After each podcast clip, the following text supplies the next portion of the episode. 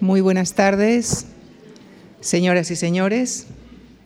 Muchísimas eh, gracias por acompañarnos en la cuarta sesión de este ciclo en el que hoy les proponemos estudiar la etapa en la que los visigodos, ya instalados en suelo ibérico y convertidos al catolicismo, desarrollan un estrecho vínculo con la Iglesia cuya expresión más notoria son los concilios de Toledo, etapa en la que cobra importancia la figura de los obispos metropolitanos, entre quienes destaca Isidoro de Sevilla.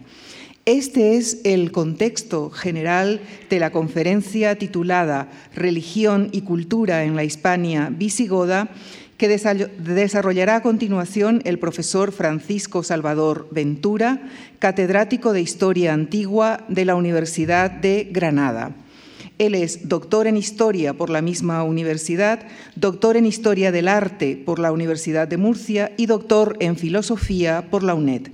Ha sido profesor visitante en prestigiosas universidades de Estados Unidos, Italia, México y Argentina.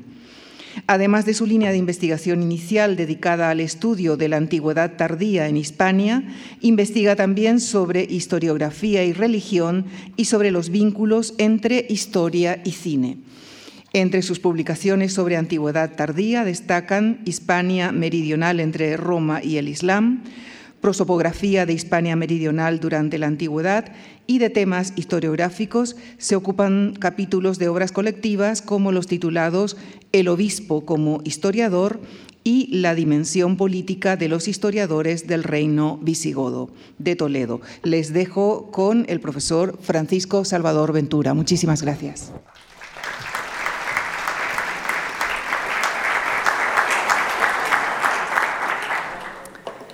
Bien, muchas gracias eh, a la Fundación Juan Marc por darme la oportunidad de estar esta tarde aquí con ustedes y muchas gracias a, la directora de las conferencias por sus, palabras cordiales, agradables y muy consideradas. Bien, vamos a intentar en, una hora, en el marco del tiempo que disponemos, eh, hacer un repaso a una temática compleja, densa, eh, pero que eh, si eh, creo que es posible en este tiempo subrayar las líneas fundamentales para que la podamos entender mejor. Esta primera imagen, que es la que, sirve de, fondo al anuncio de la conferencia, es una imagen tomada de un periódico del siglo XIX, el periódico El Museo Universal, es una revista ilustrada eh, que, vivió, bueno, que tuvo una vida corta en los años 50 y 60 del siglo XIX, que se dedicaba, a, entre otros temas, a ilustrar la historia y es frecuente encontrar grabados como el que aquí tenemos. Aquí se nos representa o, es una imagen muy, eh, muy ilustrativa, muy elocuente de cómo la iglesia y la realeza visigoda y los notables visigodos colaboraron durante ese tiempo. En el siglo XIX, o el siglo XIX es una época de gran interés por la historia y no es extraño que existan pinturas o grabados de este tipo que intentan reconstruir el pasado. Esta, como les digo, es muy, muy elocuente, es de un pintor, Carlos Rivera, un pintor de la corte, eh, bastante considerado en el XIX, que en una colaboración representó, reconstruyó a su manera esta colaboración entre Iglesia y monarquía en la época visigoda.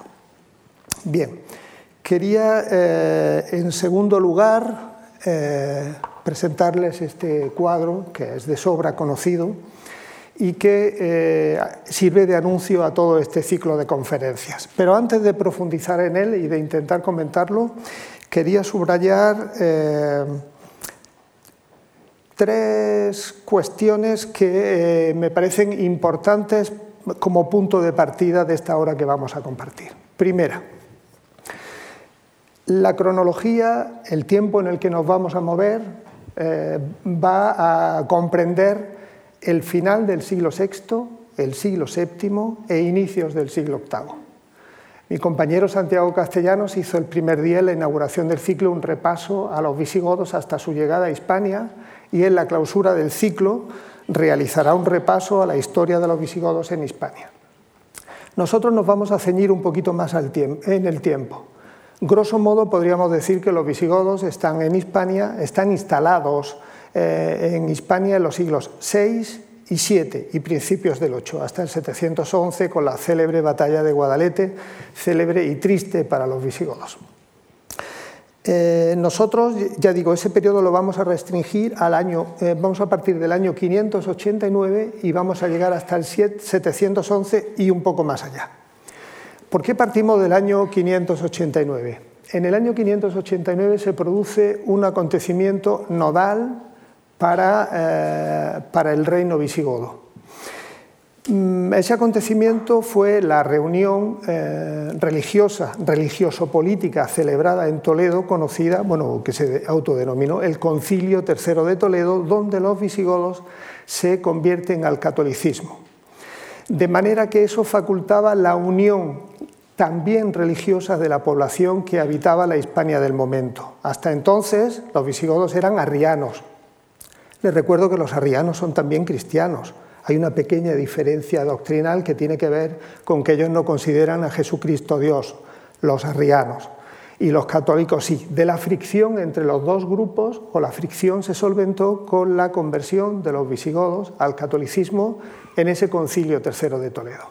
Por tanto, ahí hay un punto de inflexión clave en la historia de los visigodos en Hispania. Partimos, por tanto, de esa época y llegamos hasta el 711 y un poco más allá, como les decía.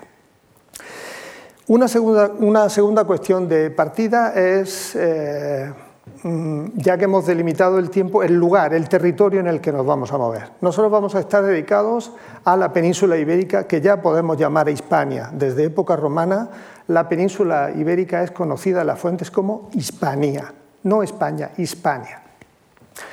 Que además, en el caso de los reinos visigodos, eh, perdón, del reino visigodo incluye una franja en territorio actual de, la eh, Francia, del país Francia, que aproximadamente corresponde con el Languedoc, con la zona del Golfo de León que se extendería hasta las bocas del Ródano.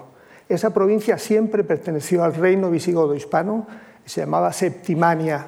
Fue un punto de fricción constante entre galos y, perdón, entre galos, entre francos perdón, y visigodos, pero siempre fue visigoda hasta el final del reino. Y una tercera cuestión que quería asentar como punto de partida es la eh, asociación, eh, la asociación mm, imprescindible entre religión y cultura en esta época. Son dos temas que no se pueden disociar. Quienes practican la cultura son, eh, son miembros de la Iglesia, miembros de monasterios, son eh, cristianos, normalmente dirigentes cristianos, y no, no, existe algo que podamos identificar como cultura laica durante este periodo. Desde el siglo V en adelante, el maridaje entre religión y cultura va a ser algo que va a perdurar en el tiempo prácticamente hasta el final, hasta bien avanzada la Edad Media.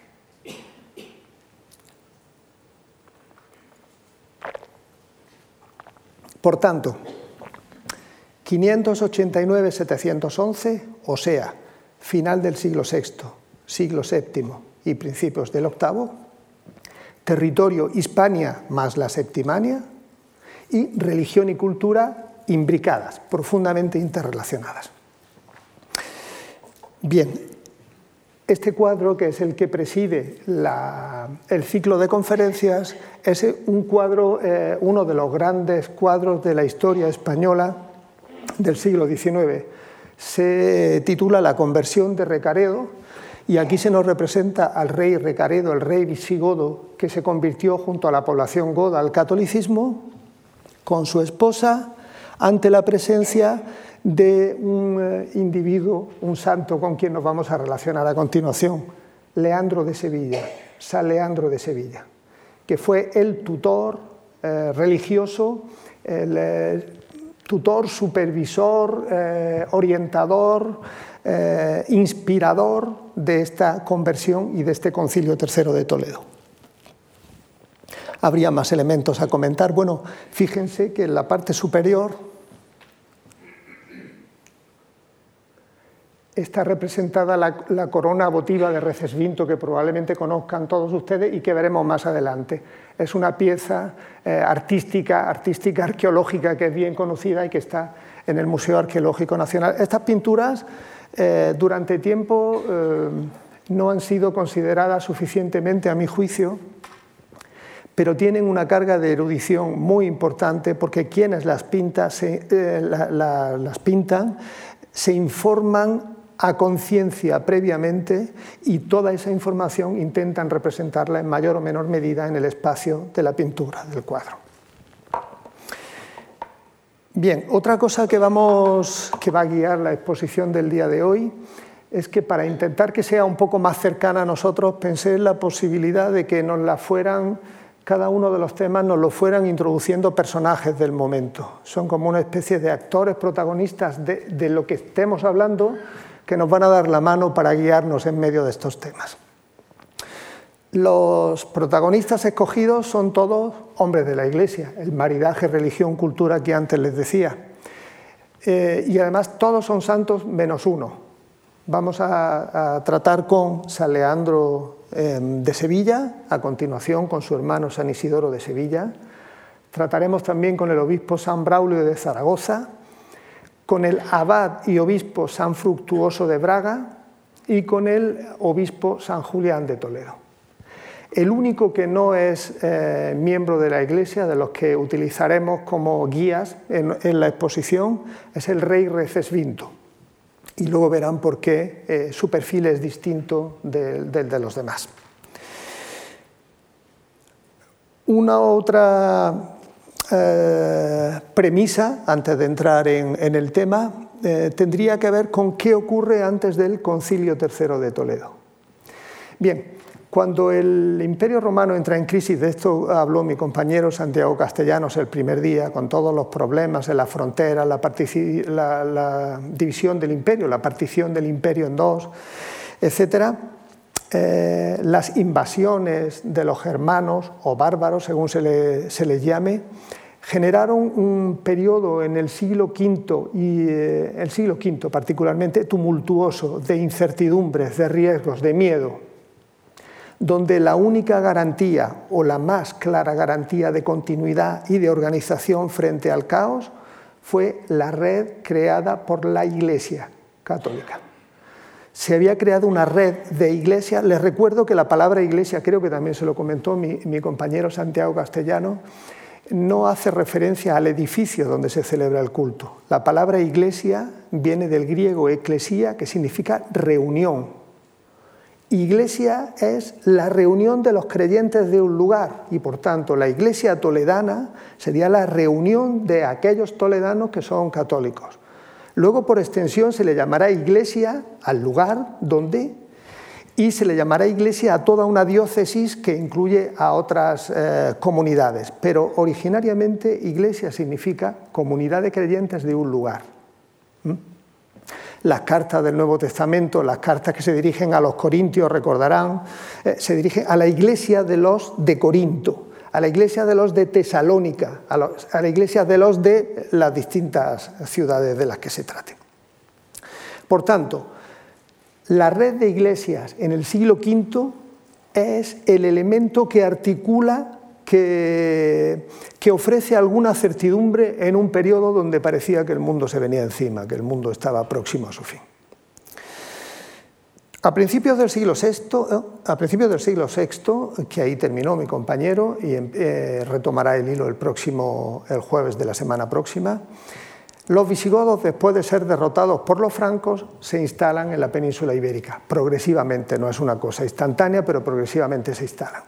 Y en comparación con el siglo anterior, aunque hubo problemas, los problemas fueron menores. Los problemas en este siglo tuvieron más que ver con las fricciones entre los reyes visigodos arrianos y los dirigentes, normalmente obispos, católicos porque los arrianos querían llevarse el agua a su sardina y los católicos no se dejaban llevar. Eso se ilustra con una serie de problemas que no es el caso ahora aquí comentar. Pero las fricciones ya no eran tanto de inseguridad, de, temor a los saqueos, de, de no saber por dónde podían ir los tiros de un día para otro. Es más bien problemas de índole doctrinal, eh, con lo cual el riesgo de las personas es mucho menor. Con eso llegamos al Concilio Tercero de Toledo y empezamos nuestra charla de hoy, nuestra conferencia. Quien nos va a guiar en este concilio eh, tercero de Toledo es Leandro de Sevilla, San Leandro de Sevilla. Aquí lo tenemos, eh, bueno, quería también indicar una cosa que, eh, sí, una premisa se me había quedado en el tintero que es importante también recordar. Y con eso me remito también a intervenciones de los compañeros de los días anteriores. Eh, tanto el profesor Santiago Castellanos como la, profesora Cleria Martínez eh, insistieron en que lo que nosotros conocemos del pasado no es exactamente lo que fue el pasado, sino lo que las fuentes del pasado nos dicen que pasó. No sé si me explico. no es una traslación literal de lo que ocurriera a la escritura por ejemplo, él nos hablaba eh, el martes, Pablo Díaz, de que eh, Idacio, el cronista Idacio, hablaba de unos saqueos tremendos en Galicia con los suevos, en la Galaecia, no exactamente lo mismo que Galicia, con los suevos. Este señor era un dirigente religioso y un propietario local que tuvo muchos problemas y estaba muy asustado. Entonces todo lo veía a través del prisma de sus ojos asustados y preocupados. Luego ya la realidad quizá no sea exactamente esa. Santiago Castellano nos decía que las fuentes sobre los bárbaros eran romanas. Entonces lo que nosotros sabíamos de los bárbaros era lo que los romanos nos decían que era, no lo que los romanos decían, perdón, los bárbaros decían de ellos mismos. Y es importante tener eso en cuenta, eh, eh, esa prevención de que, por desgracia, al pasado nunca lo podremos conocer exactamente, porque siempre los vestigios, los recuerdos, las informaciones que nos quedan del pasado son limitadas, son parciales, son condicionadas. Entonces es importante tener eso en cuenta para intentar ver qué condicionamiento influye en la fuente de la que se trate. Uno. Dos. Mi compañera Claudia Martínez también dijo que eh, a propósito de la imagen del bárbaro, se van creando tópicos y clichés a lo largo del tiempo, es como si fueran unos estratos que se van acumulando información y al final se genera un tópico que es casi inamovible. Por tanto, quería llamar la atención a que sobre nuestra eh, visión del pasado no solo está lo que nos dicen algunos de los del pasado, sino que se van incluyendo capas con los siglos y al final nos llega un producto terminado a hoy que no necesariamente es el que fue. Tercera cuestión, al hilo y en consecuencia con esta. Como antes ha dicho en la presentación eh, la directora de las conferencias, eh, de los ciclos. Eh, uno de mis temas de investigación de interés es la representación de la historia en el cine y quiero aprovechar la ocasión para romper una lanza en favor de la pintura histórica. Normalmente la pintura histórica no está bien considerada en los ámbitos históricos porque no se considera original. Esto es una pintura histórica. San Leandro de Sevilla de Bartolomé Esteban Murillo, siglo XVI. Diez siglos, eh, perdón, sí, diez siglos, mil años después de que viviera. Entonces un historiador de viejo cuño, muy, eh, muy a la vieja usanza, por decirlo así, diría que este cuadro no nos serviría para ilustrar a Leandro de Sevilla. Yo no puedo suscribir, no puedo estar más en desacuerdo con él, porque efectivamente no es el Leandro de Sevilla que tenemos, pero es lo más cercano que se nos ha conservado. ¿Por qué no tener en cuenta lo que los diferentes siglos, las capas que los diferentes siglos se han ido introduciendo sobre el pasado? No sé si ustedes están muy de acuerdo o no conmigo, pero yo soy un firme defensor de que el pasado va viviendo sucesivos renacimientos y todos tienen su interés, mayor o menor. En este caso, San Leandro de Sevilla de Bartolomé Esteban Murillo, que está en la, eh, no me quiero confundir, en la sacristía mayor de la Catedral de Sevilla. ¿Por qué le hacen un cuadro a la sacristía mayor de la Catedral de Sevilla a San Leandro? Porque es uno de los patrones de la ciudad. De hecho, en el escudo de la ciudad aparecen tres santos. San Fernando en el centro y escoltado por San Leandro de Sevilla y San Isidoro por la otra parte. en Sevilla tienen especial interés en reconstruir la memoria de este personaje histórico. Bartolomé Esteban Murillo. Y además, en el siglo XVII, cuando se pinta la, pintura en 1655, para que tengamos presente qué se intenta transmitir, por qué es importante este personaje, nos incluye este pergamino con las siguientes palabras. Bueno, se ve con claridad, no hace falta señalarlo. Credite, o goti, consubstantialem patri. Creed, oh godos, la verdad de las, eh, eh, mejor dicho, que el verbo es consustancial al Padre, o sea, Jesús es igual a Dios, porque los arrianos defendían que no lo era. En este concilio se declara la igualdad y por tanto toda la población hispana se hace católica. Aquí está resumido en este pergamino el, eh, eh, la sustancia, la, principal información que se transmitiría a través o que simbolizaría el Concilio III eh, de, Toledo, en el que este señor fue un personaje fundamental. Lo fue el rey visigodo, Recaredo como promotor y él como mente gris, como intelectual, como quien estaba detrás de estas reflexiones. Bien, no solo de imágenes vive el hombre, sino también de textos, el hombre, los historiadores y los interesados por la historia. Vamos a ver un fragmentito de, las actas de este concilio tercero de Toledo, de la introducción. El rey se presenta ante los obispos allí reunidos y los notables del reino, y una de las partes que dice es esta. He aquí que se presentó en medio de ellos el serenísimo príncipe el cual, habiéndose unido a la oración de los obispos del Señor, lleno después de la inspiración divina, comenzó a hablarles de este modo. No creemos que se oculte a vuestra santidad cuánto tiempo España eh, padeció bajo el error de los arrianos, dice el rey Recaredo. Y cómo habiendo sabido vuestra beatitud no mucho después de la muerte de nuestro padre, su padre era Leovigildo y se resistió a hacerse católico, cómo nosotros mismos nos habíamos unido a la Santa Fe Católica. Creemos se produjo por todas partes un inmenso y eterno gozo.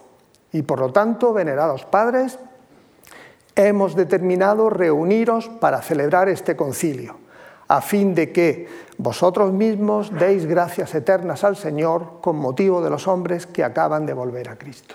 Creo que es bastante elocuente de lo que eh, eh, trataba eh, de lo que se estaba dirimiendo en esta reunión conciliar. Eh, Leandro de Sevilla es un personaje, los obispos de esta época en su mayor parte son miembros de las aristocracias, son personas que ya son nobles, notables por origen familiar y acaban convirtiéndose de dirigentes socioeconómicos en dirigentes espirituales, en dirigentes religiosos. Las iglesias, porque probablemente un obispo de la época era quien más poder tenía en la diócesis por encima de cualquier laico. Bien, Leandro de Sevilla, San Leandro de Sevilla, forma parte de una familia de nobles y eh, tuvo una formación eh, cultural eh, profunda, viajó a Constantinopla, no quiero entretenerles con estas cosas porque son un poco farragosas, viaja a Constantinopla para intentar que los bizantinos eh, intervengan en España para que sea católica, antes de que Recaredo se hubiera convertido. Pero como se da cuenta de que los, bizantinos, los imperiales, los, los del Imperio de Oriente, tienen otras preocupaciones, hizo de la necesidad virtud y tras la muerte de Leovigildo lo que hizo fue convencer a su hijo de que se convirtiera al catolicismo. O sea, Saleandro de Sevilla es un hombre de mundo, un hombre con una gran formación, un hombre de la aristocracia hispana del sur, que viaja a Constantinopla y allí traba relación de amistad con el Papa Gregorio Magno, con quien se cartea con cierta frecuencia. Bien, pues tenemos a este individuo de primera magnitud que interfiere eh, directamente en la conversión de los godos. Eh, tenía otra eh, diapositiva, es una pintura, seguimos sobre el mismo tema. En este caso, el anterior se llama La conversión de Recaredo, esta se titula El Concilio Tercero de Toledo. está pintado en el año 1862, la otra es un poco posterior en el tiempo, y es un ejemplo más de pintura histórica. Es un pintor eh, llamado José Martí Monceau, eh, que fue premiado, fue presentado una exposición, etc. Bien, antes olvidé decirles que la pintura de la conversión de Recaredo forma parte de la colección del Senado. Es una de las pinturas que fue encargada por el Senado como uno de los grandes momentos de la historia de nuestro país, de la historia de España. Bien, eh, avanzamos en el tiempo. bueno, prefiero ir avanzando y, no cargarles de información y que lo que veamos quede suficientemente explicado. Aquí tenemos a la segunda gran figura que nos va a conducir durante esta hora, San Isidoro de Sevilla, probablemente el personaje más importante de toda la historia de la época visigoda, el personaje de cultura sin, eh, vamos, sin duda, con diferencia, y con él terminaremos la charla. Si aplicamos el, criterio que antes hablábamos de cronología simultánea, tampoco no serviría este cuadro. Este cuadro es de Murillo también. Se hizo a la vez que el de San Leandro, a encargo de la Catedral de Sevilla. Y cuando se habla de San Isidoro en los libros, el cuadro que siempre se utiliza, aunque protestemos de la pintura histórica, es este. Y es el cuadro, eh, para, cuando se habla de los visigodos, para ilustrar la religión de la época más usado en España y fuera de España. Luego, la pintura histórica sirve más de lo que en principio podríamos pensar. San Isidoro de Sevilla, curiosamente, siendo el hermano menor de Leandro, a Leandro se le, se le, pinta, se le recrea con un aspecto menos, eh, menos mayor, porque a San Isidoro eh, parece que al representarlo con barba, con este aspecto de persona más, eh, con más edad, da impresión de mayor autoridad y mayor sabiduría. Si se dan cuenta, entre los libros que está manejando aparece su libro estrella, su libro principal, las etimologías. Ahí aparece la entrada. Em, y bueno, y se supone que el libro que está leyendo en la Biblia es claro por la representación que es un hombre que transmite conocimiento, sabiduría, respeto, autoridad, pero me refiero a autoridad intelectual más que autoridad de mando. Isidoro de Sevilla es una de las personas, bueno, aprovecho su figura para hablar de, su familia. En nuestra familia eran prácticamente todos santos, porque aparte del padre y la madre, quien conocemos menos, eh, Leandro el Mayor fue arzobispo de Sevilla, Fulgencio, el segundo hermano, fue obispo de Écija, eh, Florentina, la hermana, estuvo en un monasterio femenino e Isidoro, el pequeño, fue obispo y arzobispo de Sevilla también todos los hermanos santos, no es el único caso. Formaban parte de una familia aristocrática, antes les decía, originaria de Cartagena, que acabó trasladándose a Sevilla porque los bizantinos conquistaron durante un breve periodo de tiempo la costa sur y por las razones que fuere, la familia se trasladó a Sevilla.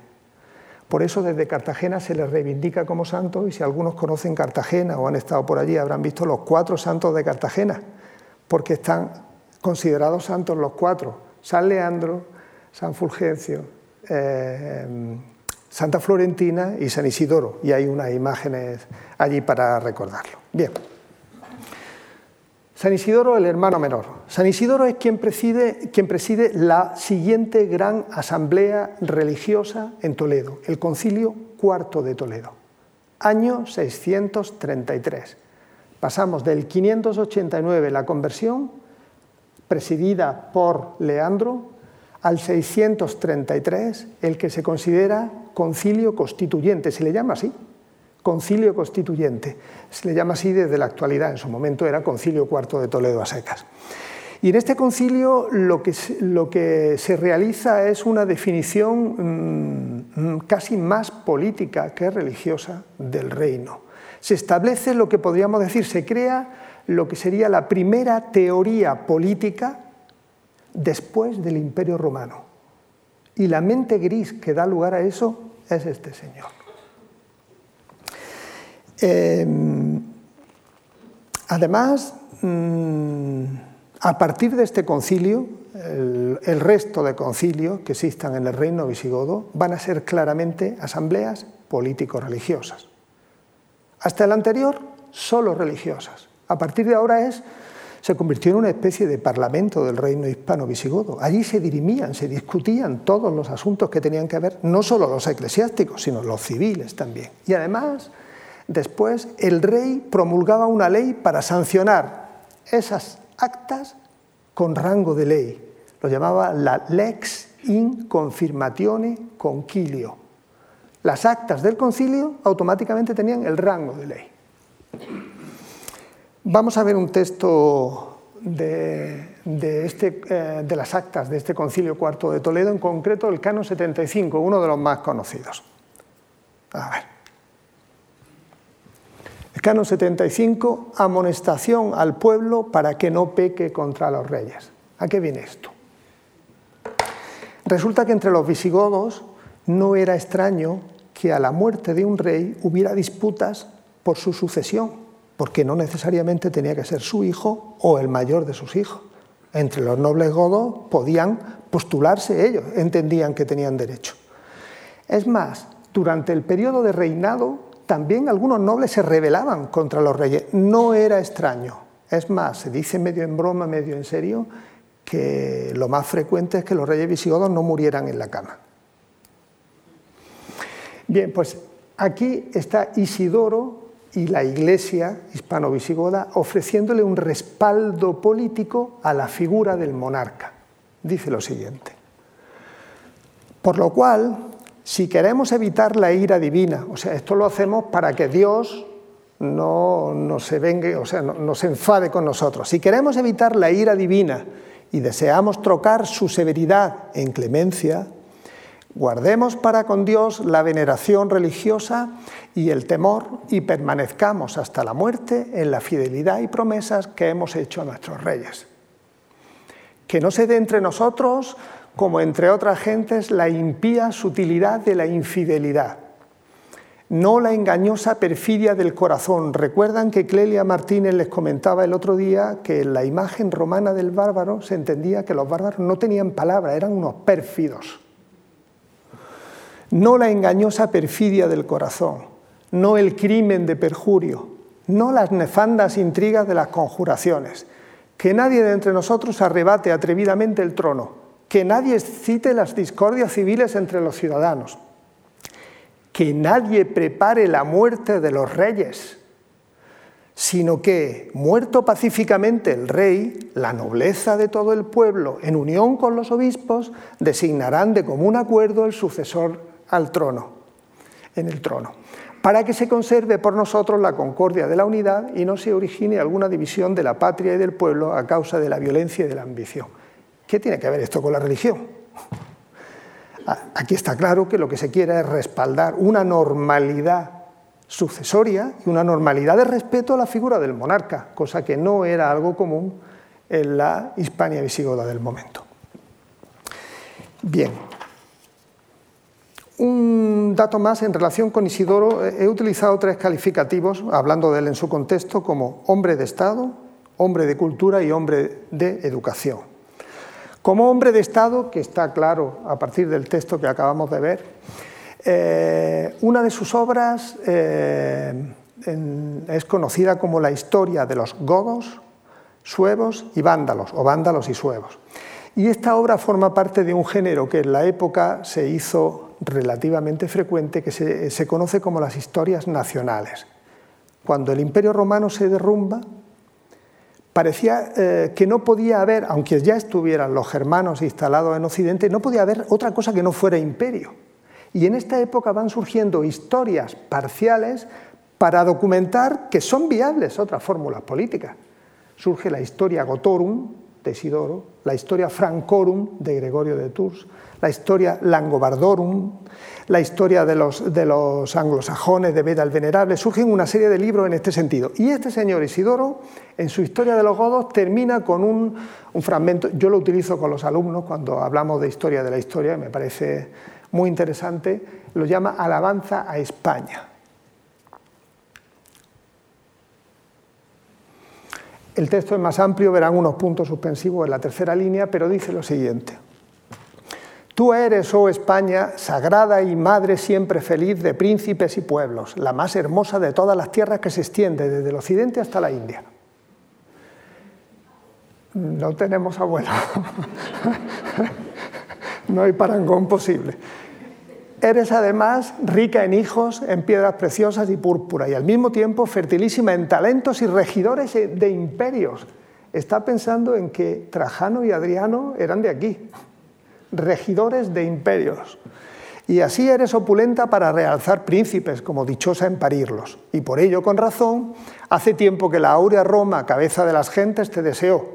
Y aunque el mismo poder romano primero vencedor te haya poseído, sin embargo, al fin, la floreciente nación de los godos, después de innumerables victorias en todo el orbe, con empeño te conquistó y te amó, y hasta ahora te goza, segura entre ínfula regia y copiosísimos tesoros en seguridad y felicidad de imperio. Los godos son como el culmen de la historia de Hispania para él, porque ya no son los godos, hay una fusión de intereses entre los godos que han llegado y la población hispano-romana y la clave fundamental está en la cuestión religiosa. Bueno, hay otras también, pero esa es nodal.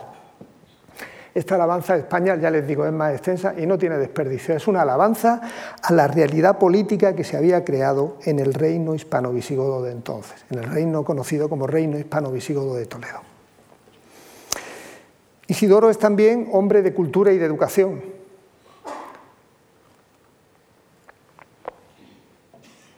Isidoro es un, es un sabio, es un polígrafo, escribía de todo, sabía de todo y escribía de todo muy bien, no tiene parangón en la época. Y además, eh, es, eh, su sabiduría hace que tenga una obra amplísima a la que luego me referiré al final en función del tiempo del que dispongamos. Y también era un hombre de educación porque estaba muy preocupado por la falta de formación del clero estaba absolutamente escandalizado de que los sacerdotes de la época no supieran de qué están hablando, no supieran las principales creencias del catolicismo, no conocieran bien sus deberes, sus menesteres, y estaba obsesionado con la creación de escuelas episcopales en los obispados o monacales donde se instruyera a los hombres de la Iglesia para que pudieran ejercer su oficio de una manera digna, de una manera presentable escuelas a las que a veces iban también miembros, iban laicos, no solamente religiosos. Seguimos avanzando en el tiempo y nos venimos, con la pintura histórica nos vamos de delante a atrás. Aquí nos vamos al siglo X, una pintura en la que se representa al obispo de Zaragoza, San Braulio. Braulio, obispo de Zaragoza, y aquí lo tenemos representado en este códice, Braulio EPS, Episcopus. Y a este lado tenemos, a la derecha, Isidorus Episcopus, EPS. Si se dan cuenta, aunque tenga un mayor tamaño Braulio, el que está sobre un pedestal es Isidoro. Isidoro es como de una generación mayor que Braulio. Se considera su maestro, entre ellos existía amistad, pero eh, hay informaciones que indican que Braulio se formó, se trasladó a Sevilla para formarse con Isidoro. Incluso que Braulio le pidió a Isidoro que, como sabía tanto, lo plasmara en un libro y eso dio lugar a las etimologías, el libro por excelencia de Isidoro. Braulio pertenece también a una familia aristocrática donde casi todos son santos y no santos vinculados con, algún ejercicio de algún eh, cometido religioso, etcétera y de alguna manera representa, estamos ya adentrándonos a mediados del siglo VII, representa la, podríamos decir, la normalización, el funcionamiento de ese engranaje iglesia-estado, visigodos hispano-romanos. El siglo VII, dentro de lo que cabe, es un siglo de normalidad y un poco la figura de Braulio representa ese funcionamiento periódico de los concilios donde se toman las decisiones del Estado, etc. Bien, eh, aquí lo tenemos representado con su maestro Isidoro y en la siguiente tenemos otra imagen de, igualmente, en este caso el códice no, no tiene números, el códex emilianensis, eh, es hispano del siglo X también, donde se representa de una forma muy gráfica la ciudad de Toledo y los concilios, porque los concilios mayoritariamente se celebraban en Toledo. En la parte superior eh, sería una representación, tiene como cuatro franjas, cuatro niveles. La primera representaría la ciudad de Toledo, con sus almenas, con los guardianes o curiosos ahí asomados, sus arcos, sus ventanitas, etc. En la parte inferior está la iglesia de Santa María y de San Pedro, con un individuo que era el encargado de supervisarla, es eh, un hostiario, alguien que se ocupaba de las campanas y del cuidado de las iglesias. En este tercer friso tenemos representado al rey, fíjense qué curioso, como distinguimos que el rey, esta especie de tocado que, que intentaría representar la corona. Aquí tenemos un árbol detrás, muy estilizado, muy simpático, casi naif, bueno, bastante naif y eh, tres religiosos que asisten. E, el rey está eh, convocando eh, el, concilio y aparecen tres religiosos y otros cinco individuos detrás. sería la ceremonia de apertura del concilio. Y en la franja inferior tenemos unas tiendas que no se sabe muy bien si representan a Guardia Real o algunos personajes que estuvieran eh, vinculados con el concilio, estas tres tiendas de campaña, estas tres tiendas y árboles también de forma esquemática. A través de esta, de esta imagen se representa la asociación de la ciudad de Toledo con la celebración de los concilios. Avanzamos un poco más y seguimos con los textos. En este caso sería un texto de normalidad, lo he, escogido para intentar representar ese periodo de normalización que antes les decía. Es el concilio VI de Toledo, es unos años posterior al cuarto que antes veíamos, eh, y en el, eh, en el, apartado 15, en el canon 15, está titulado Que las cosas otorgadas a la Iglesia permanezcan en su dominio. Por lo tanto, mandamos que cualesquiera cosas que los príncipes han concedido justamente o concedieron a las iglesias de Dios, al igual que todo aquello que cualquier persona con cualquier título ha entregado o entregare a las mismas iglesias, sin faltar a la justicia, de tal manera perduren firmemente bajo su dominio, que no puedan ser arrebatadas por ningún acontecimiento ni en ninguna ocasión, pues es muy oportuno que, Así como juzgamos que los servicios fieles de los hombres no deben quedar sin premio, eh, del mismo modo lo otorgado a las iglesias que constituye el alimento de los pobres, en latín alimenta pauperum, se entiende que los bienes de la iglesia son la fuente de alimentación de los pobres, debe permanecer intacto bajo el dominio de las mismas para premio de los donantes. ¿Por qué se formula o se redacta este canon en este concilio? El patrimonio de la Iglesia en estos siglos fue creciendo de una forma eh, bastante visible. Y a mayor cantidad de patrimonio aparecen a revolotear personas que intentan de alguna manera apropiarse de parte de ese patrimonio. Están intentando desde aquí defender la integridad de que lo donado a la Iglesia para siempre debe permanecer bajo sus manos. Otra este mapa que tiene tantos datos voy a intentar simplificárselo, es que no he encontrado ninguno mejor para ilustrar lo que le quería decir. ¿Cómo se organiza la Iglesia en este siglo VII de normalidad, en el reino hispano-visigodo de Toledo? Bien, eh, la Iglesia tiene, bueno, en principio estaría sujeta a la autoridad del Papa y posteriormente, debajo del Papa, las eh, distintas iglesias se organizaban en provincias eclesiásticas. Las provincias eclesiásticas son las mismas que antes existían en el mundo romano son las mismas provincias de Roma. Aquí tenemos en el sur la Bética, aquí tienen las fronteras. Aquí tenemos la Lusitania, en la esquina noroeste la Galaequia, en la esquina noreste y, norte la Tarraconense. Y aquí nos quedaría la cartaginense, quizá la que tiene más proyección desde la actual Almería hasta, hasta Palencia. Eh, cada una de estas iglesias, en principio, perdón, de estas provincias eclesiásticas, en principio eran una reunión de iglesias con sus obispos al frente. Mm, tomemos, por ejemplo, el ejemplo, tomemos el ejemplo de la Bética. En la Bética ah, ah, ah, tenemos esta diócesis, esta, esta, esta, bueno, toda una serie de iglesias que se reunían. Pero con el tiempo entre ellas se definió la figura del obispo metropolitano, lo que luego sería el arzobispo. El obispo principal de los obispos de esa provincia, el jefe de los obispos de esa provincia. En cada una de las provincias hubo una sede metropolitana. En la Bética la sede metropolitana era Hispalis, Sevilla. En Lusitania era Emérita, Mérida.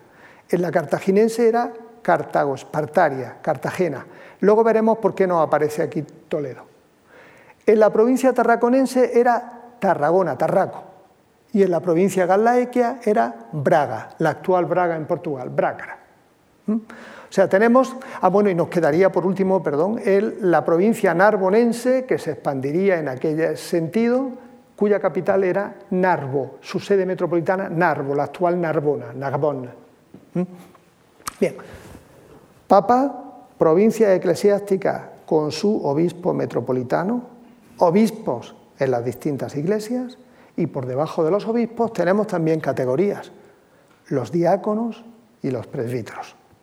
Todo ese corpus de personas era el que formaba la familia de la iglesia al margen de los creyentes, que era el más numeroso, lógicamente. Quiero que se quede. Ah, bueno, quería comentarles el por qué eh, nos aparece Toletum en la provincia cartaginense y no Cartago-Espartaria. En la provincia romana la capital estaba en Cartagena, pero a finales del siglo VI los bizantinos se apostaron aquí en las costas y cuando se reunían los concilios no podían contar con los obispos del territorio enemigo. Ese momento lo aprovechó Toledo porque allí residía el rey visigodo para decir, la nueva capital de la provincia somos nosotros. De manera que cuando se expulsó a los, bizantinos de la península, la sede de Toledo no volvió a Cartagena. Desde entonces, la capital de la cartaginense, la capital religiosa de la cartaginense, fue Toledo.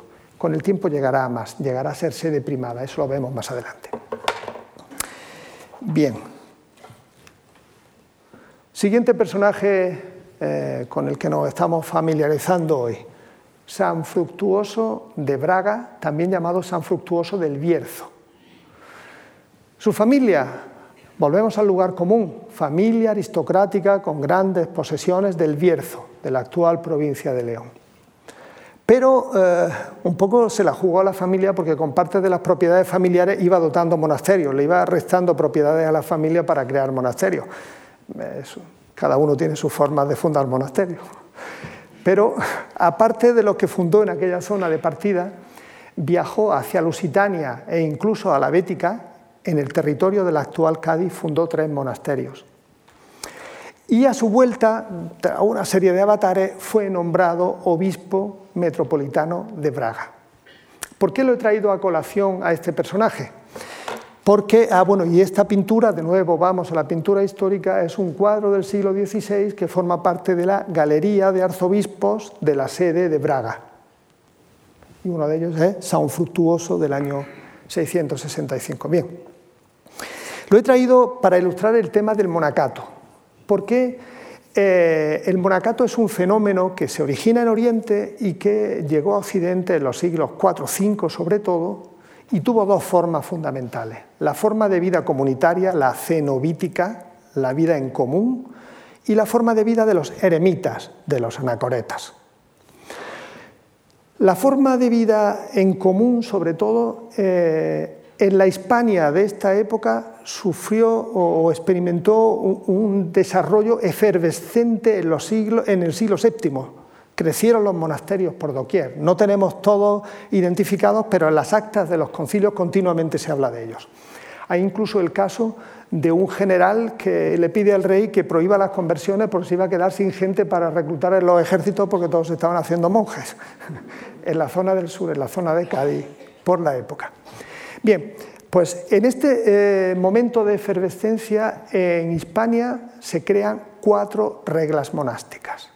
Reglas en las que se ordena la vida de una comunidad. Se ordena cuando son los rezos, cómo es la liturgia, eh, cuando se trabaja, cómo se vive en común, cuando se come, cómo se duerme, eh, en qué excepcionales situaciones se sale fuera del recinto monástico, etc. De esas cuatro reglas monásticas, seguro que no se van a sorprender si les digo que la primera la hizo San Leandro. La hizo destinada a su hermana que era monja, a Florentina. La segunda, ¿quién la hace? San Isidoro. En este caso, para un monasterio masculino, en ese orden. Eh, San Leandro, monasterios femeninos, San Isidoro, monasterios masculinos. La tercera, cronológicamente, ya estamos a mediados del siglo VII, la crea San Fructuoso, San Fructuoso cuando se establece en Braga, en el noroeste, parece ser que los monasterios que creaba por esa zona se atenían a la regla que él había escrito. Y hay una cuarta regla de autoría discutible que se llama regla común, la regula communis, porque en ella se recogen eh, casuísticas muy singulares. Se, recogen, por ejemplo, el caso de familias enteras que profesan como monjes. La familia entera se mete en el monasterio o aldeas que deciden convertirse en monasterios. Vamos a vivir como un, monasterio. O sea, realidades muy particulares, muy singulares, que contempla ese formato regular. Eh, para ilustrarles una regla, le he traído un pasaje un poco curioso, porque en la regla se regula todo, hasta cómo se duerme, como aquí verán. A todo monje que es castigado o excomulgado por alguna fragilidad o culpabilidad, pero humildemente pide perdón o lo reconoce con lágrimas, se le otorgará el remedio conveniente del perdón e indulgencia. Mas al procaz irresistente y al que no reconoce su orgullo o actitud de oposición se le aplicará un castigo de azotes y de, de privaciones más extenso y riguroso. No deben acostarse dos en un mismo lecho, ni a ninguno se le permitirá dormir fuera de su propio dormitorio. Entre las camas debe haber una separación de un codo para evitar los incentivos de la pasión, si están próximos los cuerpos. Ya ven que lo regulan todo, tienen contemplar cualquier eh, eh, posibilidad que se pudiera dar. Ninguno hablará a otro en la oscuridad, ni se acercará en manera alguna a un joven a la cama de otro después de completas de las horas de oración. Dos veces por semana revolverá las camas de lavado, el prepósito, y la examinará para ver si algo tiene allí eh, superfluo u oculto. Si tienen interés, les aconsejo, esto es un poco más anecdótico, lo he traído precisamente por eso, porque uno no espera que se entre a este nivel de detalle.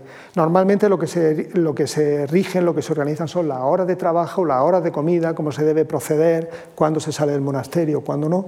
Pero eh, es casi una de las mejores ventanas, más asépticas, en este caso no tan subjetiva, para trasladarnos a la sociedad del siglo VII, para poder reconstruir casi al modo de Humberto Eco o del nombre de la rosa de la película, cómo era el ambiente de un monasterio hispano-visigodo del momento.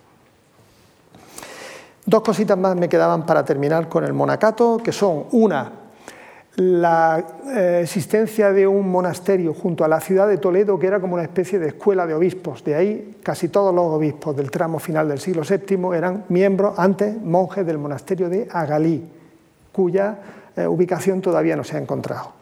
Y un último dato en relación con el eremitismo y el anacoretismo.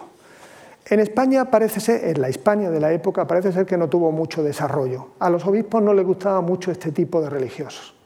Aún así se dieron algunos casos y los más célebres, sobre todo uno, estoy seguro que les suena a ustedes.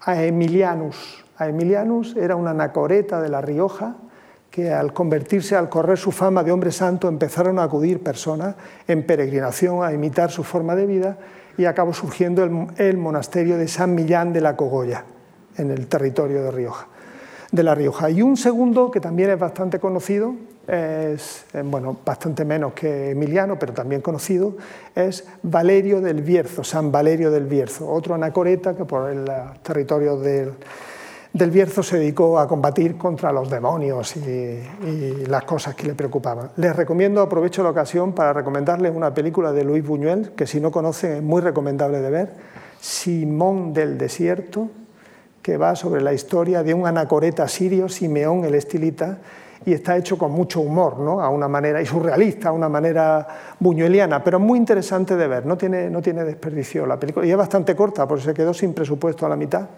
y tuvo que cerrarla de forma brusca. Bien.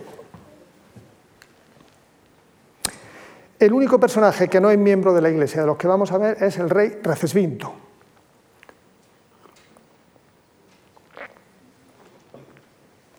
Y es uno de los reyes principales del siglo VII. Sobre todo destaca por haber sido el creador del eh, código de leyes que acabó imperando en el reino visigodo, del Liber Judiciorum, el libro de los juicios. Lo he aprovechado porque eh, al hablar de religión y cultura no me resistía a hacer un brevísimo repaso al arte de la época. Y Recesvinto tiene un gran protagonismo en el arte visigodo. Este cuadro es otro cuadro historicista del siglo XIX, de 1854, eh, que forma parte de una serie que se encargó por el Museo del Prado de Reyes Hispanos, curiosamente para apoyar a Isabel II en las disputas que tenía con los, carlistas, para intentar dar legitimidad a los reyes y si aparecía alguna reina en el relato era tratada con más atención todavía para fortalecer su posición. Bien, un cuadro muy poco conocido de este rey visigodo. Vamos a dar un pequeño repaso al arte visigodo. Cuando se habla de arte hispano-visigodo, San Juan de Baños es la iglesia por excelencia. Es una pequeña iglesia en la provincia de Palencia, en Baños de Cerrato, que fue fundada por Recesvinto en agradecimiento por unas aguas termales que le eh, ayudaron en un proceso que tuviera con algún problema de salud. Es una iglesia modesta, pero se considera el, emblema de la arquitectura em, hispano-visigoda. Otra de las iglesias es la iglesia de San Pedro de la Nave. Y en la iglesia de San Pedro de la Nave hay eh, unas esculturas muy interesantes, como por ejemplo este capitel donde se representa si no se lo digo, quizá no lo sepan, pero en cuanto se lo diga lo van a entender todo. El sacrificio de Isaac. Ya se entiende todo. Y tenemos a Abraham, a Isaac, la mano de Dios avisando que pare a último. De una manera muy esquemática se enseña este pasaje del Antiguo Testamento en el capitel de una iglesia modesta de la Castilla de la época. Otro ejemplo de escultura más más esquemático, si cabe, es de una iglesia que incluso se considera posterior a los visigodos, no, se tiene muy clara su cronología, Quintanilla de las Viñas, donde se representa a Jesús en un relieve escoltado por ángeles con eh, la cruz, es, ya digo, hiper esquemático. Pero a la vez que les presento esto, que se suelen considerar los ejemplos eh, paradigmáticos del arte hispano-visigodo, también les quería enseñar esto. Mm, yo recuerdo desde cuando estaba empezando las investigaciones con la tesis, me llamaba la atención que el arte hispano-visigodo fuera tan pobre, tan rural. Luego no lo es tanto, pero tan modesto. No había mayores edificaciones, no había obras más terminadas. Sí las había, más elaboradas, sí las había. Lo que ocurre es que estaban en territorios urbanos que fueron luego eh, duramente maltratados por la... Eh, la, llegada de los musulmanes, por la invasión musulmana. Entonces nos quedan piezas aisladas, no, no, tenemos ninguna iglesia completa, pero nos quedan piezas que indican o que son testimonio o, apuntan en el sentido de la entidad de un arte urbano más complejo que el rural. No digo mejor ni peor, más complejo, más elaborado. Aquí tenemos un soporte de altar eh, conservado actualmente en la mezquita de Córdoba. Aquí vemos que el, nivel de elaboración es mucho más complejo, más, acabado, más delicado. También de la mezquita de Córdoba son estos capiteles. Eh, últimamente se está excavando, no sé si conocen el caso, se está excavando en la, mezquita catedral y están apareciendo los restos de lo que por lógica debía estar allí antes, y era la catedral de San Vicente. Los lugares religiosos se superponen a las culturas. Entonces, parte del material constructivo de esa iglesia fue reutilizado en la mezquita. Y aquí tenemos capiteles. Eh, a ver si la... Ah, no, esta no es. No. Este capitel es musulmán, pero este no, ni este, ni este, ni este. Hay una zona en concreto donde la mayor parte de ellos eh, son capiteles... Eh, de origen romano tardío e hispano-visigodo. Quería ponerles una muestra. Una muestra más es este cancel procedente de la ciudad de Recópolis. Recópolis es una ciudad que fundó Leovigildo para su hijo Recaredo en el territorio de la actual provincia de Guadalajara, cercana a Zorita de los Canes, que está en vías de excavación. También parece algo más elaborado. Este fragmento de cancel procedente de Tarragona, eh, van en la misma línea de restos de un ambiente urbano que sufrió mucho la invasión musulmana y del que nos han quedado fragmentos reducidos. Pero sin duda, esto sí se considera prototipo del arte hispano-visigodo, pero contrasta con, la, con la simpleza que hemos visto o la sencillez de los ejemplos primarios. Esto es orfebrería de primerísima magnitud. Incluso se ha hablado de un taller de orfebres bizantinos que se vinieron a trabajar para la corte de Toledo. Eh, estamos hablando de una orfebrería áulica de, niveles de, primerísimo nivel del Mediterráneo de la época. Pues como las conocen, están enteras en el Arqueológico Nacional, es bueno, gran parte del tesoro de Guarrazar, donde hay ejemplos tan magníficos como este. Aquí tenemos una cruz con, piedras preciosas y gemas insertas, un fragmento de, cruz y luego pues la celebérrima, no puede uno no ponerla, por muy conocida que sea. Además, volvemos y Recesvinto fue quien fundó la ciudad de, eh, perdón, la iglesia de San Juan de Baños. Recesvinto es quien ofrece esta corona votiva. Aquí no se llega a ver del todo. A ver. No. Aquí alrededor, en cada uno de estos colgantes hay una letra, empezaría por aquí, eh, aproximadamente por la parte de atrás, requesuintus, recesvintu, rex offeret. El rey Recesvinto ofreció esta corona votiva para, no se sabe muy bien si para una mártir, bueno, sobre eso hay, hay polémicas y no es cuestión de que entremos ahora. Una pieza extraordinaria, de primerísimo nivel. Eh, bien, Vamos ya aproximándonos, eh, el tiempo casi se nos acaba, vamos a intentar eh, ver los dos últimos capítulos que nos quedan. Este es el último de los personajes que vamos a señalar. San Julián de Toledo. En este caso volvemos a la pintura histórica, pero nos vamos al siglo XVI. Se trata de una pintura de Juan de Borgoña que se encuentra en la sala capitular de la Catedral de Toledo.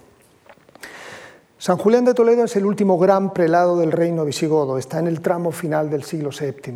Eh, se le considera el segundo autor más importante, aunque con distancia después de San Isidoro de Sevilla. Además es el responsable de que Toledo, que para entendernos usurpó la capital de la cartaginense a Cartagena, ya no solo sea una sede metropolitana, sino la sede primada de las Hispanias. A partir de este señor, todos los concilios que antes los presidía el metropolitano más antiguo, los preside el metropolitano de Toledo. Es la sede primada de la iglesia hispano-visigoda. Incluso mm, llegó a existir un roce con Roma que ha hecho a algunos autores pensar en la posibilidad de un cisma, de si hubiera seguido el reino visigodo, pudiera haberse dado un cisma con Roma. No está claro, eso es historia ficción, pero llegó un momento que este San Julián de Toledo se puso un poco serio con el Papa. Eh, el Papa le ordenó unas cosas que él dijo que no las hacía y además habría que hacer esto otro. ¿no? San Julián de Toledo escribe una historia, bueno, fue un personaje muy importante en política, estuvo metido en un montón de fregados, si me permiten en la expresión coloquial. Eh, escribió una historia dedicada al rey Bamba, se llama La historia de Bamba, el rey con el que él empezó a ser arzobispo de Toledo, contra el que se rebelaron unos nobles y él escribe una, historia de, escribe una historia de cómo el rey se impone a esos nobles. Dice en el capítulo 26, el jefe de los rebeldes era Paulo. Paulo, ese colmo de maldad, no hay ninguna duda de quién es el malo, había acumulado pecado sobre pecado, añadiendo el sacrilegio a la usurpación. No solo había usurpado el poder, sino que además había atentado contra la iglesia, añadiendo el sacrilegio a la usurpación. Pues como dijo un sabio, si no hubiera expoliado las iglesias sagradas, no le fuera posible arrasar su fortuna. Y así se procedió a que los vasos de plata, la mayoría de ellos robados de los tesoros de las iglesias, y la corona de oro que el rey Recaredo había ofrendado al cuerpo de San Félix para honrar su memoria, y Paulo se atrevió a ceñir en su desvariada cabeza, todo ello, almacenado en un montón, mandó apartarlo con gran celo el rey Bamba, y cuidóse con suma devoción de restituirlo según correspondía a cada iglesia. Este Paulo era tan malvado que además de ser malvado, de rebelarse contra el rey, había robado a las iglesias. Entonces ya no se puede ser más malo en esa época. También en relación con Julián, antes de dejarlo, eh, antes de avanzar, tenemos este texto del concilio 17 de Toledo, un poquito posterior a Julián, pero Julián tiene que ver con ello. Una pequeña mención a lo que ocurrió con los judíos en el reino visigodo. Para los judíos no fue una buena noticia que los visigodos se, convirtieran al catolicismo, porque ellos quedaban marginados de la relación rey-súbdito. El rey era el rey de la población católica de Hispania, pero ellos no eran católicos, eran súbditos o no del rey. Todo eso generó una serie de desencuentros que fue agravando su situación con el paso del tiempo. Cada vez las medidas que se tomaban contra ellos eran más duras, lo cual quiere decir que las anteriores tampoco se cumplían tanto. Pero cada vez eran más duras, se intentaba apretar un grado más de tuerca en su opresión. Y el culmen, lo peor de su, situación, se alcanzó a finales del siglo VII, y aquí tenemos un ejemplo del canon en el que se habla de ello decretamos que en fuerza de nuestro decreto sufran castigo irrevocable, a saber, que según el mandato del piadosísimo y religiosísimo príncipe nuestro, el rey Ejica, que encendido por el celo del Señor e impelido por el fervor de la Santa Fe, no solo quiere vengar la injuria y rogada a la cruz de Cristo, sino que también pretende evitar con todo rigor la ruina de su pueblo y de su patria, que aquellos que habían, aquellos habían querido cruelmente eh, provocar privados de todos sus bienes y confiscadas todas sus cosas. Se les confiscan todas sus propiedades. Aún la más mínima, tanto las mismas personas de los traidores como sus esposas y los demás de su descendencia, arrancados de sus propios lugares, serán dispersados por todas las partes a través de todas las provincias de España, sometidos a perpetua esclavitud. O sea, se les esclaviza y se separa la familia. Yo creo que esto no se, pudo aplicar de forma a rajatabla, eh, o sea, de forma sistemática en todo el reino, porque era imposible, pero, fíjense el grado de, exacerbación contra ellos al que se había llegado, entregándoles al servicio de aquellos a los que el rey ordenara y no podrán bajo ningún pretexto recuperar de ningún modo su estado de hombres libres, mientras permanezcan en la obstinación de su infidelidad, los que fueron completamente infamados con la mancha de sus abundantes crímenes. Con esto habríamos hecho un repaso eh, rápido, pero creo que algunas cosas han podido quedar claras del siglo VII. Pero me interesa subrayar, para terminar, la importancia de la figura de San Isidoro de Sevilla, porque aquí la hemos visto en contexto, hemos visto que es una persona destacada, pero tiene una proyección posterior que no es baladí, eh, de, gran, eh, de, gran, envergadura. Em, en la época en la que Isidoro escribió toda su obra, poco tiempo después se la conoció como Renacimiento Isidoriano, porque se considera que el nivel al que había llegado la cultura con todo lo que había escrito Isidoro tenía una altura incomparable y por tanto se hablaba de Renacimiento. Los propios eh, hispanos posterior, bueno, ya en vida lo reconocieron como un gran sabio, pero después de su muerte se le nombró el doctor de las Hispanias, el sabio de las Hispanias, se refería a él en varios, eh, en varios concilios posteriores. Escribió mm, una veintena de obras, y no más, entre las que destacan las obras históricas, antes le he hablado de la Historia Gotorum, las sentencias, eh, las diferencias, el libro de los números, una crónica, etc. Pero hay una que destaca entre ellas sobremanera, las etimologías. Las etimologías es o son una enciclopedia preparada en el siglo, podríamos calificarlo de enciclopedia. O sea, Isidoro eh, tiene un sabor enciclopédico no solo por todo lo que sabe, sino porque escribió la enciclopedia anterior a la enciclopedia francesa del siglo XVIII. Él intentó compendiar todo el saber antiguo, todo el saber clásico, en una obra dándole una forma cristiana, un formato cristiano. Esas son las etimologías. Y las etimologías se convirtieron en el libro más copiado en la Edad Media después de la Biblia. Sirvió de fuente de consulta y de educación a generaciones y generaciones de, clérigos y de monjes.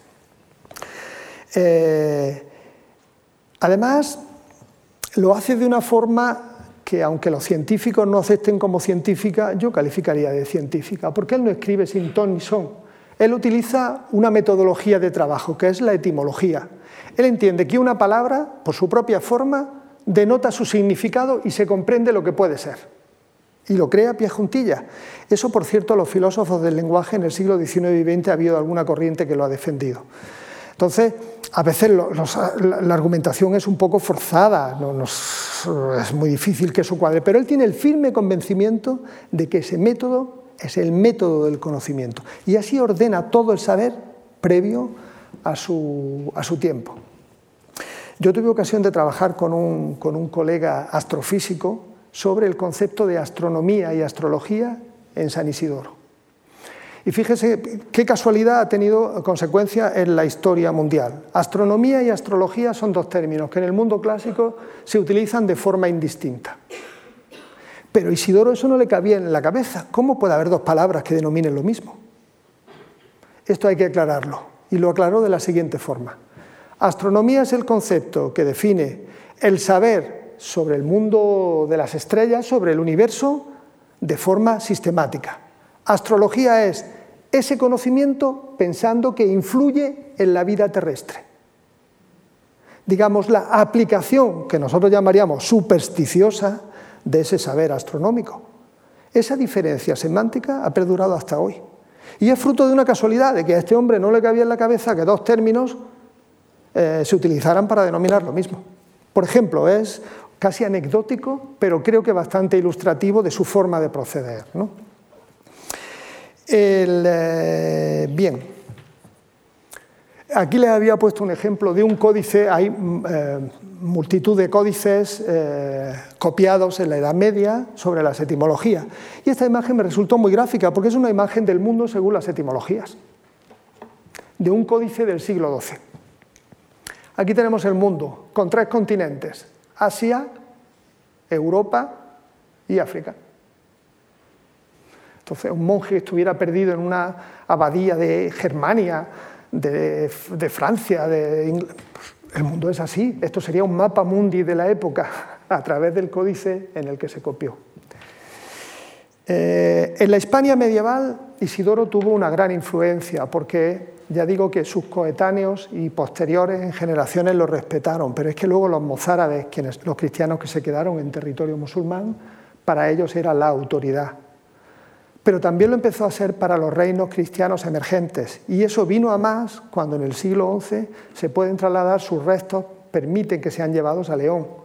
E incluso adquiere una variante, hay algunas iglesias donde se le representa como una especie de Santiago Matamoros en San Isidoro, ¿no? a lomos de un caballo persiguiendo infieles. Pero es que en el resto de Europa ocurre si cabe más. Rápidamente se le copia. En el Reino Franco, en las Islas Británicas, los monjes irlandeses eran fanes, si se me permite el término, de Isidoro de Sevilla.